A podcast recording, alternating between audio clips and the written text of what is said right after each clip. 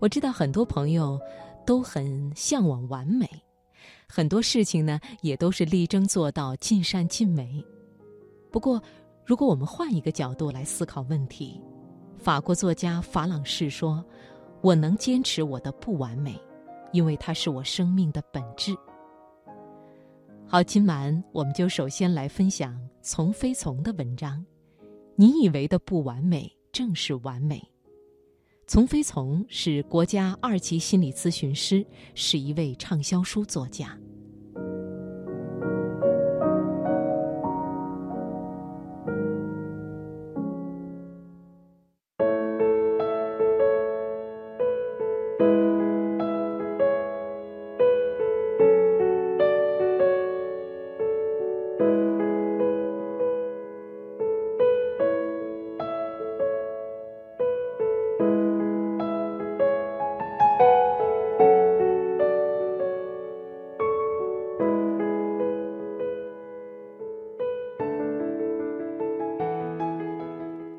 有人问我：“你是个心理咨询师，会发火吗？”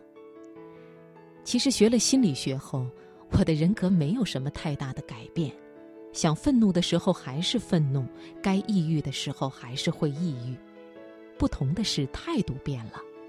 我可以大大方方的愤怒、抑郁，我不再排斥他们，不再跟自己对抗。反之，我还挺喜欢这样的自己。态度的转变让我发现，你以为的不完美，正是你完美的体现。我们身上所有的特质，都恰好构成了自己的独一无二。比如说愤怒，适度的愤怒是跟人连接的有效途径。我又跟一个朋友吵架了，他说：“你以前说对不起的时候，我觉得很疏远。”现在你指责我的时候，我反而觉得很开心。你说我是不是有问题呀？我跟他讨论说，说对不起那是一种客气，潜意识是想跟你划清界限，而发火是我对你有期待，是我想走近你。比如说抑郁，抑郁是如此让人美丽，抑郁让人对感受更加敏感，更能倾听自己。更好的安抚自己。如果我不抑郁了，我就很容易离开自己，去忙碌外在的事情。抑郁就会说：“来吧，看看你自己。”再比如说内向，外向的人都在忙着交际和销售，内向的人则忙着思考和写作。我如果是个交际达人，能安静的坐下来写作吗？如果你内向却不喜欢写作，你还可以搞科研、玩艺术，何愁没有用武之地？比如说自理能力差，我从前特别羡慕一个男同学，整天把生活收拾得井井有条。直到毕业后，他来上我的课，说：“我现在有点密集恐惧。”我就释然了。我知道他的密集恐惧，就是因为压力过大导致的强迫。一个非要把生活过得精致干净的人，得耗费多大心力呀？比如说哭鼻子，男生也可以哭啊。我觉得，难道没有能力哭的男人不可怕吗？一个压抑了自己的委屈、脆弱的男人，要么会自闭抽离，要么会反向形成控制和强势。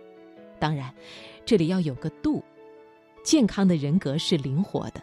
他能够通过判断现实情境来适度的发挥自己，而不是不顾情境的无限纵容或者发泄。比如说，我不建议你在别人奄奄一息的时候还要愤怒，在自己就要绝望放弃的时候还要抑郁。我们所有的存在都是一种资源，也都是一种伤害。你愿意关注哪一面，你就会使用哪一面。愤怒既有伤害，又有连接；自责既有痛苦，又有动力；内向既有创造力，又失去了一定的交际能力。好脾气看起来不错，但又无法让人走近；邋遢节省了体力，但看起来又令人不适。但是你看，所有你身上存在的特质都有积极的一面，它们都是你最宝贵的资源，所以。为你的不完美庆祝吧。